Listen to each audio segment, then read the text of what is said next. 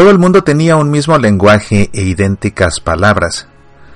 Al desplazarse la humanidad desde Oriente, hallaron una vega en el país de Senaar y allí se establecieron.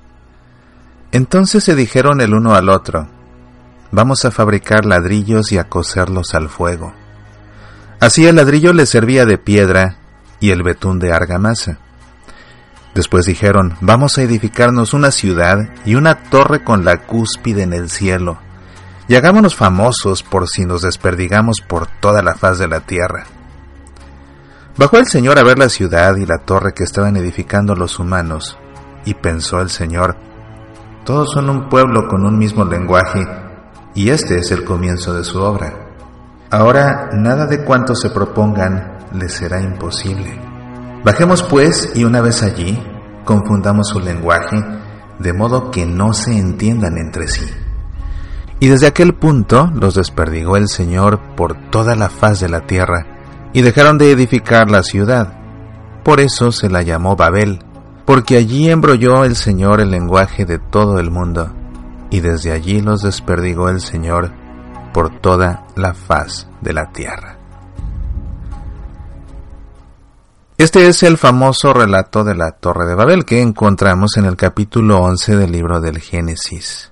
Este relato en el que la humanidad comienza a sentirse demasiado y en un acto de arrogancia pretenden construir una torre tan alta que llegue al cielo. Dios se da cuenta de su arrogancia y por esa razón es que decide separarlos y la forma de separarlos es confundiendo sus lenguas. De allí que este lugar se conozca como Babel. Confusión en hebreo se dice Babilú, de ahí el nombre Babel y de hecho esta ciudad Babel eventualmente se convirtió en lo que conocemos como Babilonia. Un solo pueblo, que es desperdigado por hablar lenguas distintas y lenguas distintas que son habladas como consecuencia de la arrogancia de ese pueblo. A partir de este momento comienza en la historia la era de las naciones. La humanidad entera quedará dividida en naciones, naciones que cada cual hablará su propio idioma, naciones que no se entenderán entre sí.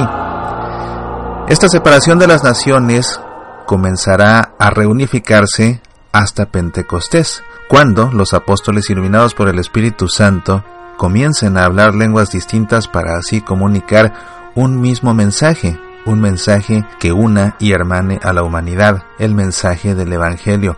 Lo que sucedió en Pentecostés es precisamente la antítesis de lo que sucedió en Babel. Remontándonos a Babel, pues tenemos a esta humanidad que, habiendo hablado un solo idioma, se desperdigó, hablando idiomas distintos, hablando lenguas distintas, ya no entendiéndose como consecuencia de su arrogancia. ¿Qué sucede cuando una familia misma se convierte en un pequeño Babel?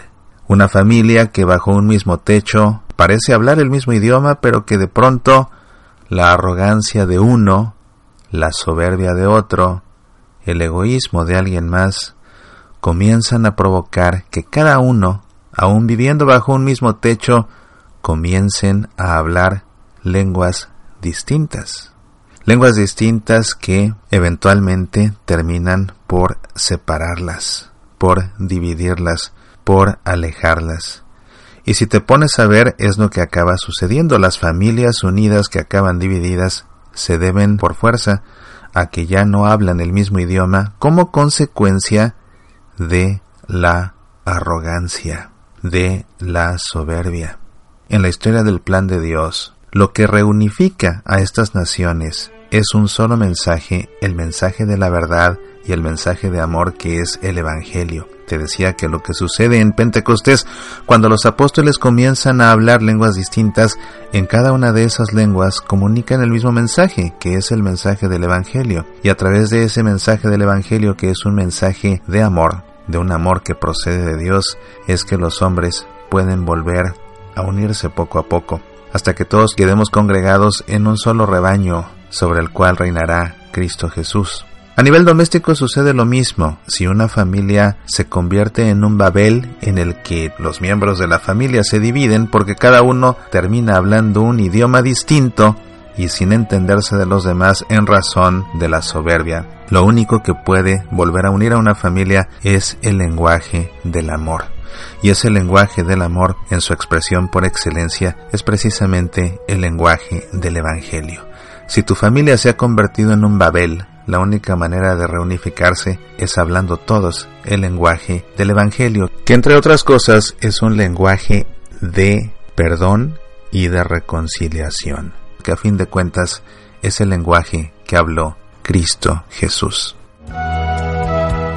Soy Mauricio Pérez, estas son Semillas para la Vida.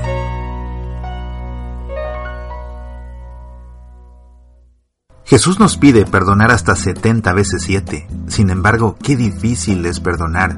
¿Por qué no puedo perdonar? La conferencia de tu servidor Mauricio Pérez, en que te ayudo a reconocer los obstáculos del perdón y a vencer el rencor y el resentimiento para recuperar tu paz interior. ¿Por qué no puedo perdonar? Descarga el audio o el video de esta conferencia en nuestro sitio semillasparalavida.org o en nuestra tienda en Facebook. ¿Por qué no puedo perdonar? No esperes, descárgala ya. Medita, aprende, apasionate por nuestra fe.